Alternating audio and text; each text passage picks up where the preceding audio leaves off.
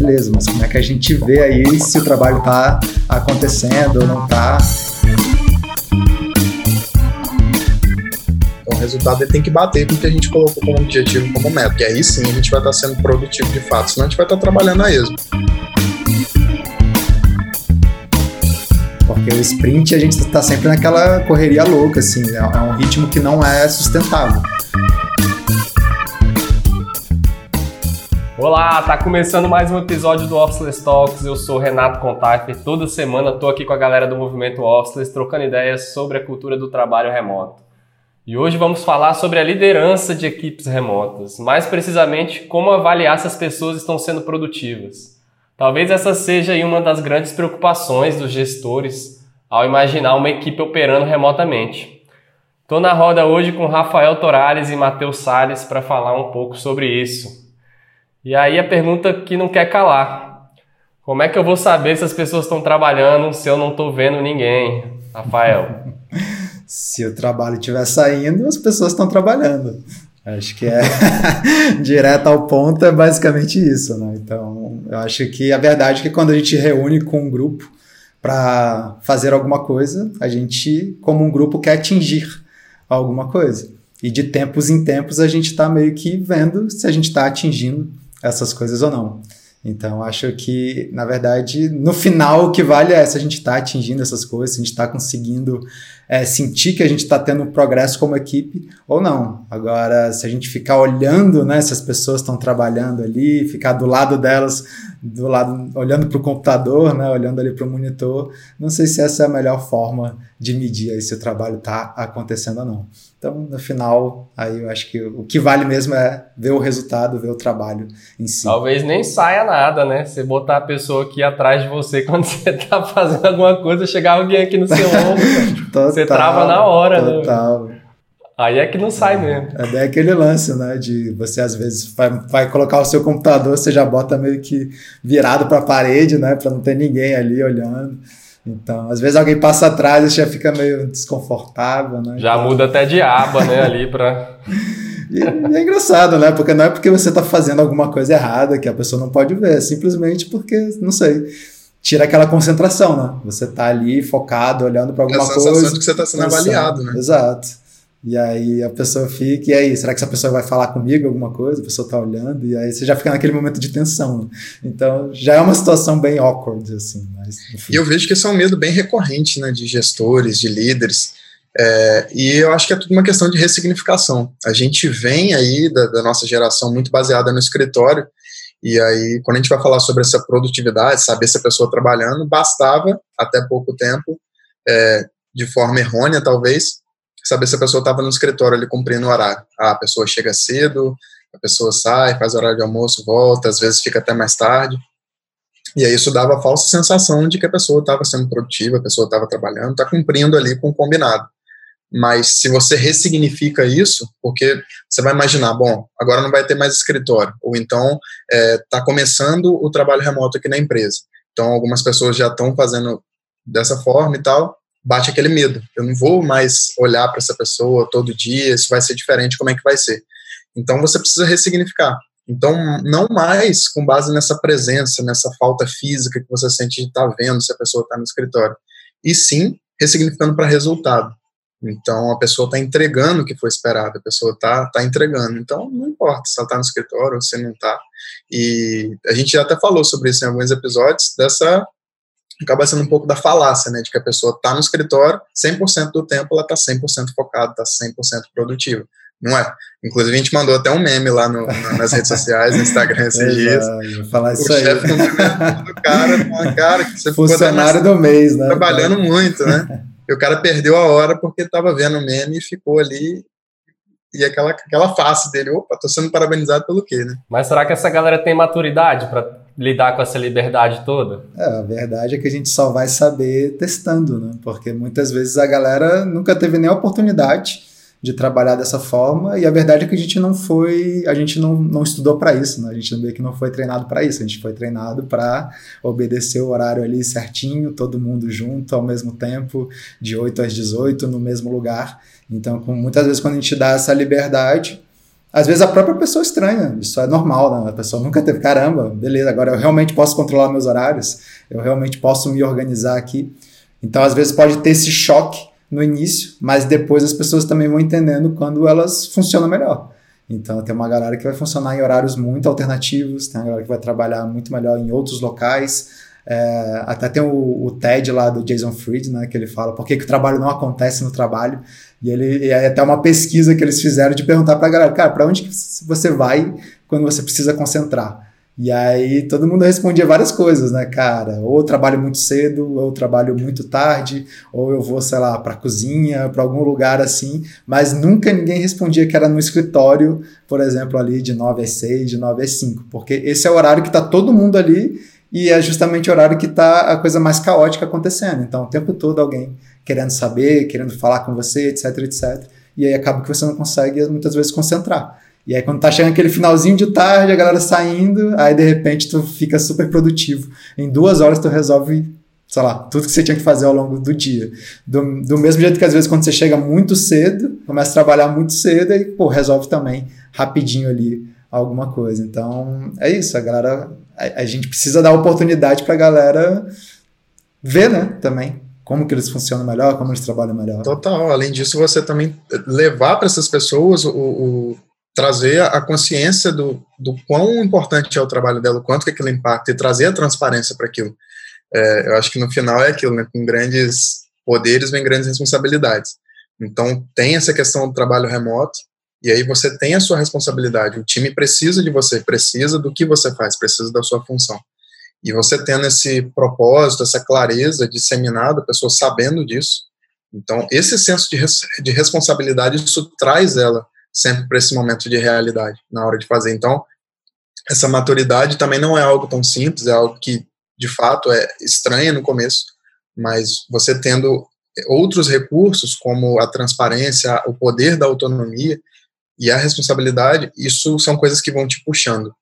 E aí você vai criando essa maturidade e outras pessoas estão fazendo da mesma maneira. Para trabalhar remoto, você vai ter que ter uma comunicação mais efetiva. Então, por isso, é, tudo isso vai arrastando, vai te levando, você vai, essa maturidade vai chegando. É, e aí essa é uma pergunta muito recorrente, assim, é, tá, mas beleza, mas como é que a gente vê aí se o trabalho está acontecendo ou não está? E aí muitas vezes a galera quer puxar para, pô, então beleza, então vamos registrar as horas, porque já que a gente não está vendo as pessoas, vamos ver quantas horas pelo menos essas pessoas estão trabalhando. Mas é uma forma de se enganar também, porque se a gente vê lá, às vezes, aquele timesheet todo preenchido, ah, a pessoa trabalhou tantas horas, hoje ela fez 10 horas num dia, alguma coisa, e você simplesmente olhar para aquele número, você vai estar tá de novo é, quase que querendo medir a mesma coisa, né? Ah, se ela trabalhou de 8, sei lá, de 7 a 8 horas, 9 horas, tá ok. Se ela fez 6 num dia, não, então não tá ok, vamos conversar. E sendo que às vezes ela trabalhou 5, 6 e produziu muito mais do que alguém que ficou lá 10, 11, 12. Então, por isso que quando a gente começa a falar mais de resultado, assim, da gente criar essas expectativas com a gente mesmo e a gente vê como que esse grupo está andando em relação a essas expectativas, eu acho que é uma conversa muito mais madura no final, né? Porque a gente é, enfim, a cada dia, a cada semana a gente bota uma expectativa para a gente e a gente vai chegar ao final desse período que a gente colocou para a gente mesmo e ver, e aí, como é que a gente andou? E aí, se a gente por acaso não tiver andado da forma que a gente queria andar, aí que a gente começa a investigar um pouco mais, tá? Mas o que, que aconteceu aqui no meio do caminho para as coisas não terem acontecido? E aí a gente pode começar a ver, pô, o que a gente queria, que, as coisas que a gente queria ter feito, realizado, uh, entregado, elas aconteceram, não aconteceram, por que, que não aconteceram? Alguém não, não, não pôde fazer o que tinha combinado de fazer, alguma coisa? E aí a gente começa a conversar e ver como as coisas andaram. E aí uma outra coisa também dentro disso é que quando a gente fala de horas de trabalho, a gente está olhando muito para aquele dia, né? Pô, se aquele dia a pessoa trabalhou tantas horas, ok, tá ok, vamos, passa, vamos ver no próximo dia. Mas a verdade é que nem todo dia você está produtivo, nem todo dia você está bem. Então, muitas vezes o que vale é a média daquilo. Então, por isso que às vezes a gente tem essas expectativas um pouco mais longo prazo, longo prazo que eu digo assim, tipo, em vez de um dia a gente olhar para uma semana, a gente olhar para um, um ciclo de seis semanas, a gente tem esse tempo de ter essas variações. Então vão ter dias super produtivos, outros dias nada produtivos, mas aí depois a gente recompensa. Se for pegar ali um período de pré-deadline, você vai ver que todo mundo é produtivo aberto. Na noite anterior, a entrega, produtividade máxima. Então, essa é a famosa lei de Parkinson, né? Estou ligado que tem um nome para isso até, né? Que, eu... que é bem aquele lance de faculdade, né? O professor dá três meses lá para você fazer o trabalho, quando é que a galera vai fazer? Cara, no último dia, vai virar a noite, vai arrumar energia não sei da onde e vai conseguir fazer negócio. E é por isso que é legal a gente sempre, a gente, dentro da nossa grande missão como empresa, projeto, alguma coisa que a gente quer fazer, a gente fragmentar muito isso e ir monitorando assim em curto espaço de tempo. Porque a gente mesmo se coloca essa pressão. Acho que todos nós somos é, meio procrastinadores, né? Mas aí quando a gente vai diminuindo esses deadlines para a gente mesmo e cria uma expectativa ali do que, que dá para ser entregue naquele mini deadline, a gente meio que se mantém sempre ali numa leve pressão. Acho que é aquele estresse saudável, né? O estresse que te move. Você sabe que, pô, tem alguma coisa que a gente quer alcançar, vamos nessa. Vamos lá. Porque senão fica, ah, não, você tem tanto tempo para fazer isso aí, você vai relaxar até chegar próximo da data, aí você entra em desespero e aí as coisas saem. Então, como é que a gente consegue se manter sempre num certo nível de pressão? Isso é global, né, cara? Não só no virtual, né? Não só no remoto. Isso é uma mudança muito grande, porque no mercado de trabalho a gente foi realmente é, acostumado de outra forma, né? A gente foi acostumado sempre ao controle, então é como se a gente estivesse sempre preocupado com o input ali, né, o tempo todo e nunca com o que está saindo do, do resultado daquele trabalho, né? Então, tipo, ah, se eu estou aqui no horário todo dia, tá ok, tá, tá tudo certo, tá, tá sob, sob controle ali, né? E aí essa questão de produtividade e tal, talvez seja até um assunto recente, assim, né? Nunca foi tão colocado tão em pauta como hoje em dia a gente ouve falar, né? Porque a gente está acostumado a estar tá ocupado ali com o trabalho durante a jornada de trabalho que a gente tem, durante o expediente. Ah, o expediente é de 9 às 18, eu vou estar tá boa parte do tempo ali ocupado, ou não vou estar tá ocupado, vou estar tá procrastinando, mas porque a gente não está olhando para aquilo ali. Então tem até a história das reuniões, né? Então a gente, quando tem muita reunião, tem gente que se sente super produtivo, né? Pô, fiz várias reuniões hoje, chega no final do dia, pô, massa, trabalhei pra caramba, fiz um monte de reunião, mas às vezes não saiu nada do resultado é, prático assim do trabalho, né? Você ocupou muito seu tempo, então essa essa lógica de ser ocupado versus ser produtivo, eu acho que é uma lógica até de certa forma recente assim no, no ambiente de trabalho, porque a gente está condicionado sempre ao controle, né? Então a gente tem que a gente tem essa, essa, esse compromisso de, ah, estou sendo contratado para trabalhar 40 horas semanais, então o meu compromisso aqui é cumprir as 40 horas semanais. Agora, como eu vou usar as, essas 40 horas, isso aí não está muito, não tá muito alinhado nesse contrato ali, né? E aí a gente começa a lidar agora no trabalho remoto, a gente começa a esbarrar de frente com isso, né? Fala, cara, não, não tem muito esse negócio de horas, mas vamos entender o que, que é que é capaz de sair diariamente, de sair semanalmente como resultado desse trabalho. E isso é uma mudança grande assim para muita gente, né, que não está acostumado a lidar com essa responsabilidade, com essa forma de, de se pautar em, em outros tipos de, de formas de medir. E a produtividade é relativa mesmo, assim, né?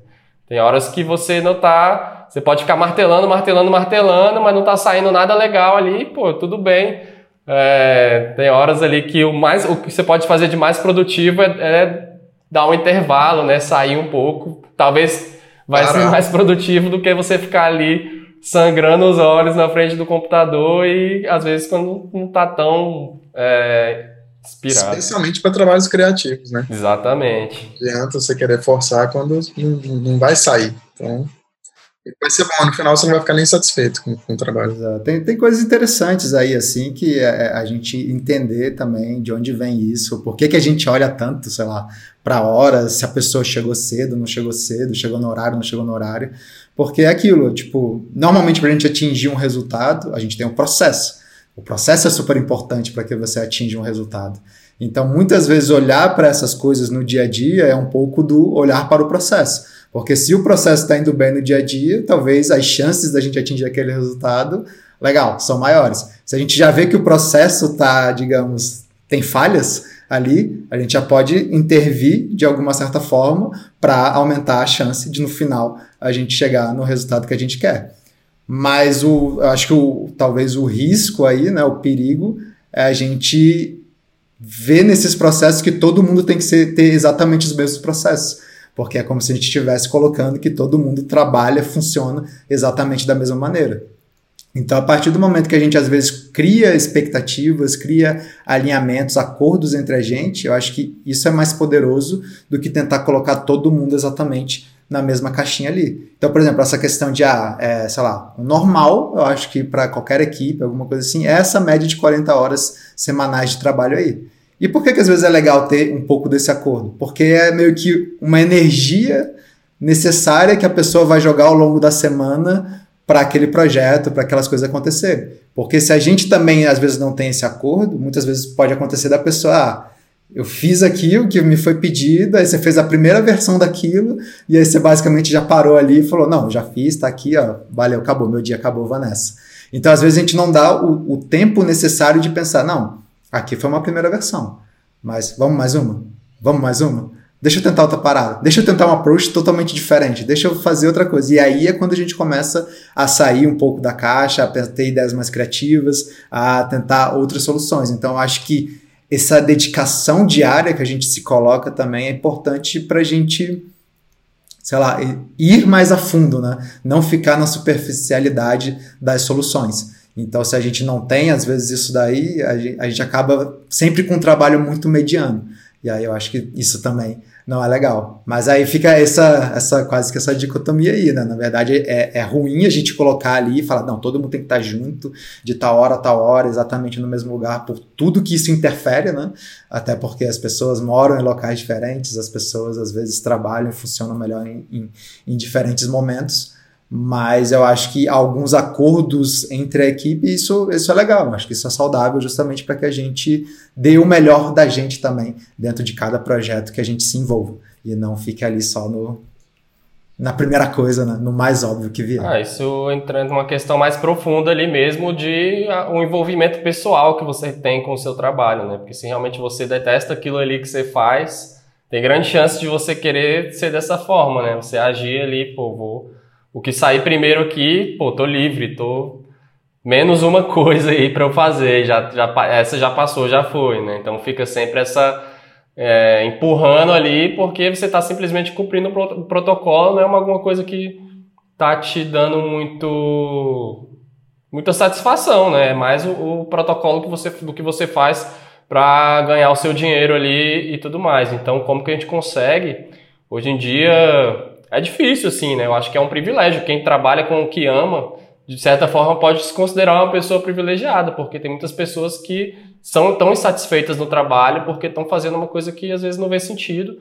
Como é que a gente consegue despertar nas pessoas esse sentimento, né? Quando, é, pô, vamos fazer ali o melhor possível porque a gente quer alcançar o, me o melhor resultado. Então, é importante a gente também ter pessoas ali que estão muito, no nível pessoal também, muito afim, né, de evoluir, de, de, de, melhorar naquilo que faz, né? Então entra numa questão também pessoal um pouco profunda, assim. É, e aí tenta, entrou num tópico super importante, que é a conexão, e aí tem tudo a ver com o propósito que a gente fala tanto, e muita gente às vezes acha que, ah, não, isso aí é só a palavra da moda, né? É só o, né? Não, é, não tem essa importância toda.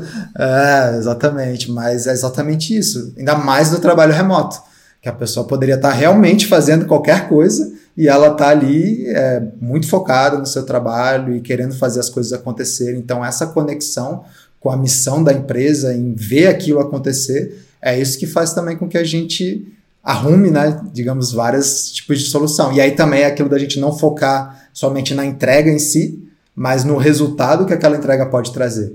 Então, se a gente fala só da entrega, isso a gente corre o grande risco, às vezes, de parar ali na superficialidade, em fazer uma opção ou outra e tal, ok. Agora, quando a gente mira no resultado, a gente sabe que se a gente entregar alguma coisa mais ou menos, beleza, o resultado vai ser mais ou menos. Então, se a gente está mirando no resultado, e, e, isso aqui não vai nos levar ao resultado que a gente quer. E aí a gente vai aprofundando, vai testando, vai pensando em várias outras coisas. Então, essa conexão aí com o propósito é super importante e ainda por outro motivo tu trouxe esse lance de a pessoa trabalhar com o que ama. Eu acho que sim, a gente, digamos, tem a paixão pelo propósito, mas essa pa paixão pelo propósito vai nos fazer muitas vezes ter que fazer coisas que são extremamente chatas né, no dia a dia.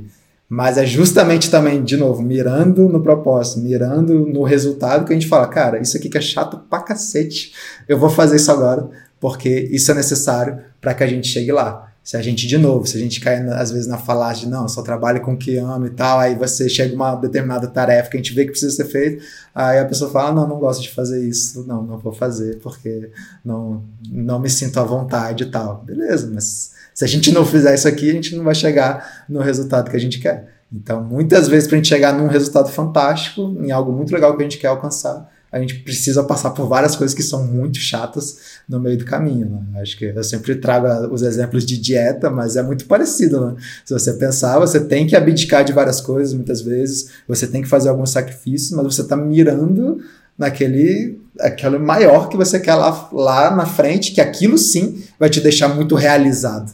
Né? Então, às vezes, a gente fica falando muito da felicidade, mas aí a gente fica procurando o tempo todo aquela felicidade momentânea. Sendo que quando você abdica, faz vários sacrifícios, aí de repente você, de fato, se realiza.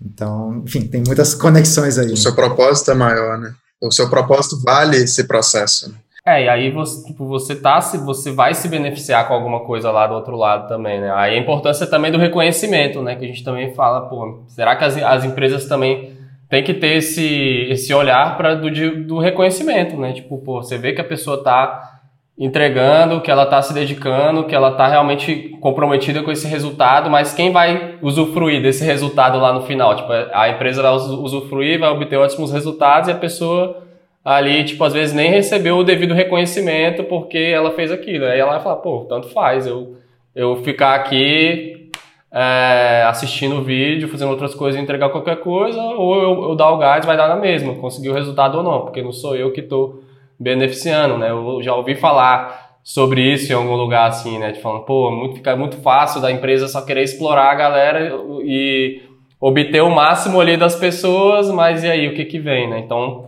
é muito importante a gente se atentar para isso, né? Até onde que a gente também, as empresas conseguem dar o devido reconhecimento para que as pessoas consigam dar esse gás e pô, se propor a fazer coisas às vezes que pô, são super é, entediantes ali, tarefas entediantes, mas pô, ter essa, essa visão que você falou, pô, vou fazer isso aqui porque eu sei que dentro de algo maior isso aqui é necessário, vamos nessa e cai para dentro sem precisar ficar sendo vigiado, né? Então isso é curioso porque quando a gente fala de recompensa, às vezes tem gente que pensa que é algo gigante que você precisa fazer para poder reconhecer essa pessoa, mas muitas vezes o que vai fazer o dia daquela pessoa, a semana, um mês, o que seja, é o reconhecimento às vezes a cada tarefa, a cada coisinha ali, um elogio, alguma reação, aquela conclusão, comemorar juntos. Acho que esse processo de comemorar pequenas vitórias é muito importante para um time como um todo as pessoas se sentem bem, se sentem importantes, se sentem parte do processo. E então, sempre que possível, assim, enquanto líder de, de projetos, eu gostava de fazer isso. Agora, aquele negócio, a gente está aqui conversando, aprofundamos muito, mas aí na prática, o que, que pode nos ajudar, na verdade, é conseguir trabalhar dessa forma, né? A gente, uma, não é nenhuma ferramenta, é uma metodologia, é um método que me ajudou muito enquanto líder de projeto, é, a gente sabe da individualidade das, das pessoas, várias coisas que a gente abordou aqui, mas uma parte muito importante, especialmente para o trabalho remoto, é esse processo de comunicação, de transparência. Como que eu sei quem está atacando o quê, quem está fazendo o quê? Eu também não posso me fechar aqui na minha caverna e aí eu fico trabalhando no que eu estou aqui, ninguém sabe o que eu estou fazendo e qual o, pro, o progresso que eu, que eu tive nisso. Então, algo que ajuda muito nisso é o Kanban. Na verdade, não só para o remoto, até num escritório é, é, algo muito bom e que trabalha muito bem com as metodologias ágeis. De você ter um quadro que você divide em três, e aí já somando com o que o Rafael estava comentando, de você conseguir quebrar é, projetos grandes, tarefas grandes em coisas menores, você já começa a preencher a coluna mais da esquerda com tarefas a fazer, depois no meio, a, fazendo, né, o doing, e aí ali vai ter quem está fazendo o que e em que momento que essa pessoa está em relação àquela tarefa. E depois o concluído. Ou pode ter uma, uma camada intermediária aí que é estar tá pronto para entregar, por exemplo, para outras pessoas do time poderem fazer análise para entregar. Então, isso é um ótimo recurso que ajuda muito, não só o líder, mas todas as outras pessoas da equipe, em ter essa noção do todo, o que está acontecendo, como que a gente está, qual é o nosso pacing aqui em relação a isso Então, e tem ferramentas ótimas que ajudam a fazer isso, né? Dentro do próprio Basecamp que a gente comenta, tem a lista de to-dos, que já é um primeiro passo, mas ele não tem a visualização de Kanban. Uma dica que tem até extensão de navegador que faz isso, mas ela só faz para quem está com ela instalada, não é todo mundo que fica com essa visualização. Mas o próprio Trello e o próprio Flow também, que a gente já usou muito para poder fazer isso e nos dá vários tipos de visualização do projeto. Então, são coisas que ajudam muito. E uma outra, um nível um pouco acima ainda, seria você ter os objetivos como empresa, né? o OKR, outra coisa que a gente faz também aqui no Officeless, e isso fica compartilhado e acessível para a equipe todo o tempo, que você seta os objetivos, e isso também não pode ser algo muito extenso, é, é importante quebrar também isso em tempos menores, a gente faz ali com a média de três em três meses, e a gente está sempre revisando como é que a gente está em relação àquilo ali.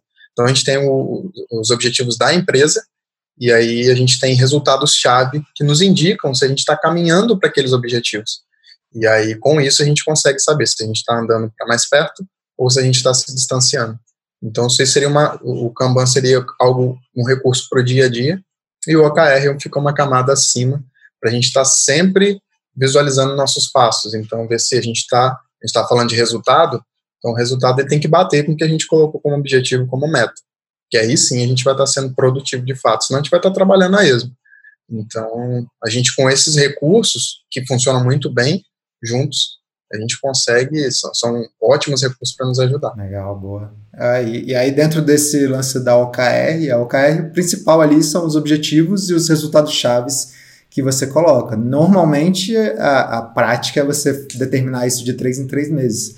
Mas isso pode ser variável também, não é algo fixo que tem que ser de três em três meses. Então, isso é uma parada que a gente mudou também né, internamente, que é o de fazer de seis em seis semanas, que é justamente fragmentar ainda mais isso aqui, justamente para que a gente possa ter essas pequenas vitórias ainda com mais frequência porque tem até aquele gráfico na edição que representa um pouquinho esse, esse lance da energia do time. Sempre que a gente está iniciando um projeto, a energia está lá em cima. Mas aí vai passando o tempo, né? aquilo lá vai baixando, baixando, de repente está ali a galera se arrastando. Então, se a gente fragmenta mais isso, quebra mais isso, a gente já volta traz de novo o pico da galera, aquela excitação do início de projeto, todo mundo empolgado. Quando tá começando a baixar, a gente, não, opa, já fechou aqui, já vamos começar outro. E a gente mantém a galera sempre com a energia lá em cima. Então, Encaixa uma semaninha de cooldown no meio, né? Exato. Entre um ciclo exato. e outro, que é importante também. É legal, porque normalmente até quando você faz. E, é, isso é outra coisa também, né? Que é o ciclo versus sprint.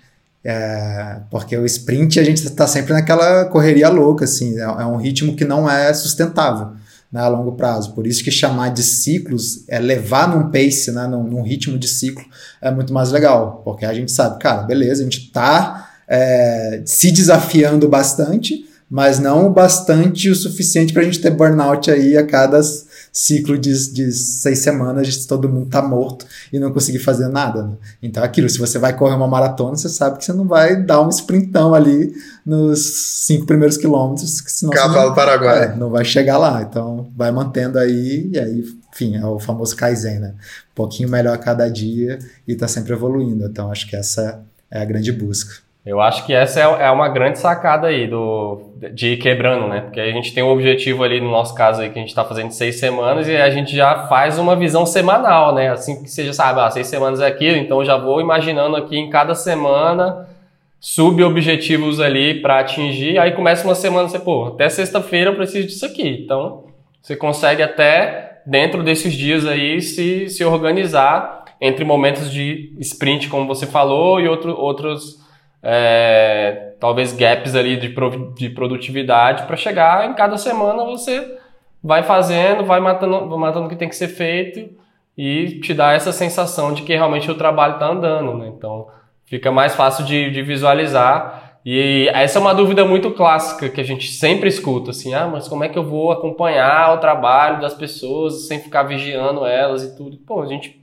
acompanha diariamente, né? Então é uma ótima prática você encontrar com a sua equipe diariamente ali, ter um horário ali que é sagrado, onde todo mundo vai estar junto e a gente vai conversar sobre o que aconteceu do dia anterior até esse dia, o que está com cada um, como é que a gente consegue trocar um feedback ali para cada um já ir avançando até o dia seguinte e a gente vai sentindo dia após dia que está caminhando. Então, é até uma vantagem do trabalho remoto, né? Que quando você não está vendo a pessoa, não sabe o horário que ela está trabalhando, a única coisa que vai ficar mais visível é o que está saindo como resultado daquilo dia após dia.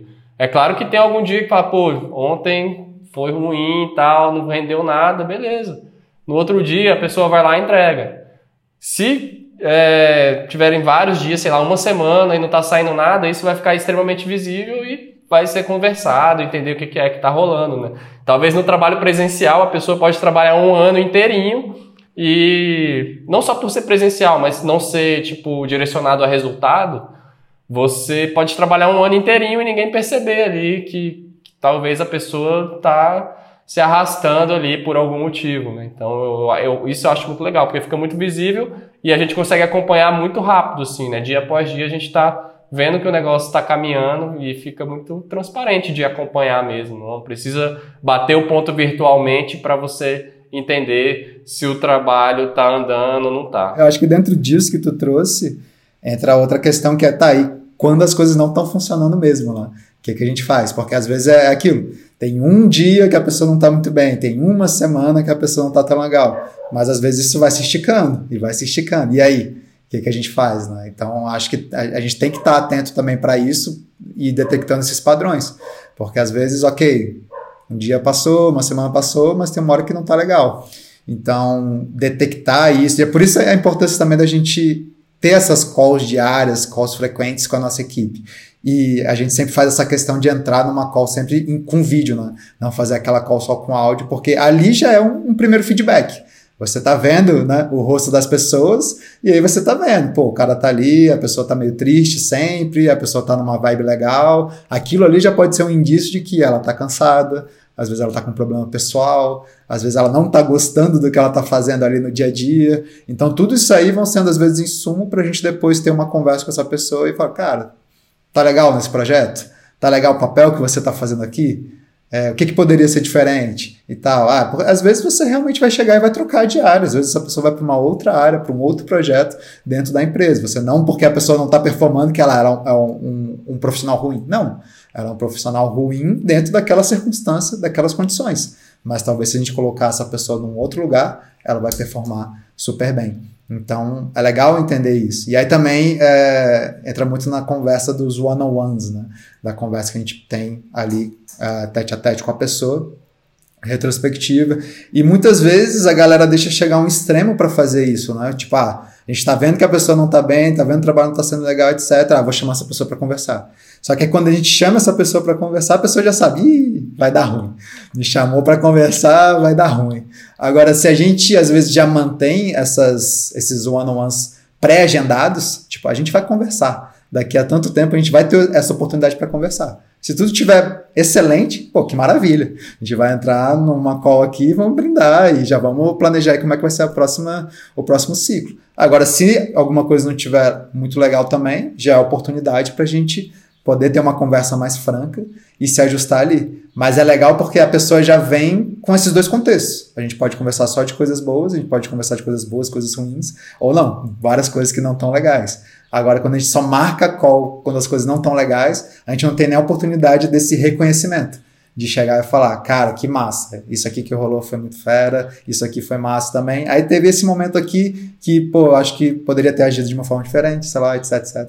E aí, enfim, aí não fica aquele só de feedbacks negativos, né, construtivos, mas de ótimos feedbacks positivos também, que a pessoa vai se sentindo valorizada e já vem com outro gás também para um próximo É, ciclo. deixar o canal sempre aberto, né, de comunicação, né, o líder no ambiente remoto, mais importante ainda, né? Porque as pessoas podem se sentir mais distantes ali, tá cada um ali no seu canto fazendo, pô, deixar esse canal sempre aberto o tempo todo, não esperar também, né?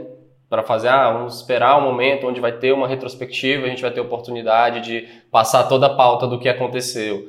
Mas tendo esse canal sempre aberto aí fica mais fácil para as pessoas terem liberdade para ir conversando, né, sobre o que está rolando, como que, que as coisas estão funcionando ou como não estão funcionando. Mas isso é interessante, né, porque na, na vida real, a, a, gente já falou algumas vezes, assim, né, pra galera, pô, não, se tiver alguma coisa incomodando muito, cara, não vai esperar a retrospectiva, vamos conversar. Mas muitas vezes as pessoas ficam receosas, né? Também, assim, às vezes de puxar e tal. E aí, pelo menos, ela sabe, cara, não, eu vou, eu vou guardando aqui, até para eu processar melhor, para ver se isso é realmente um incômodo, o que, que essa coisa está me fazendo sentir.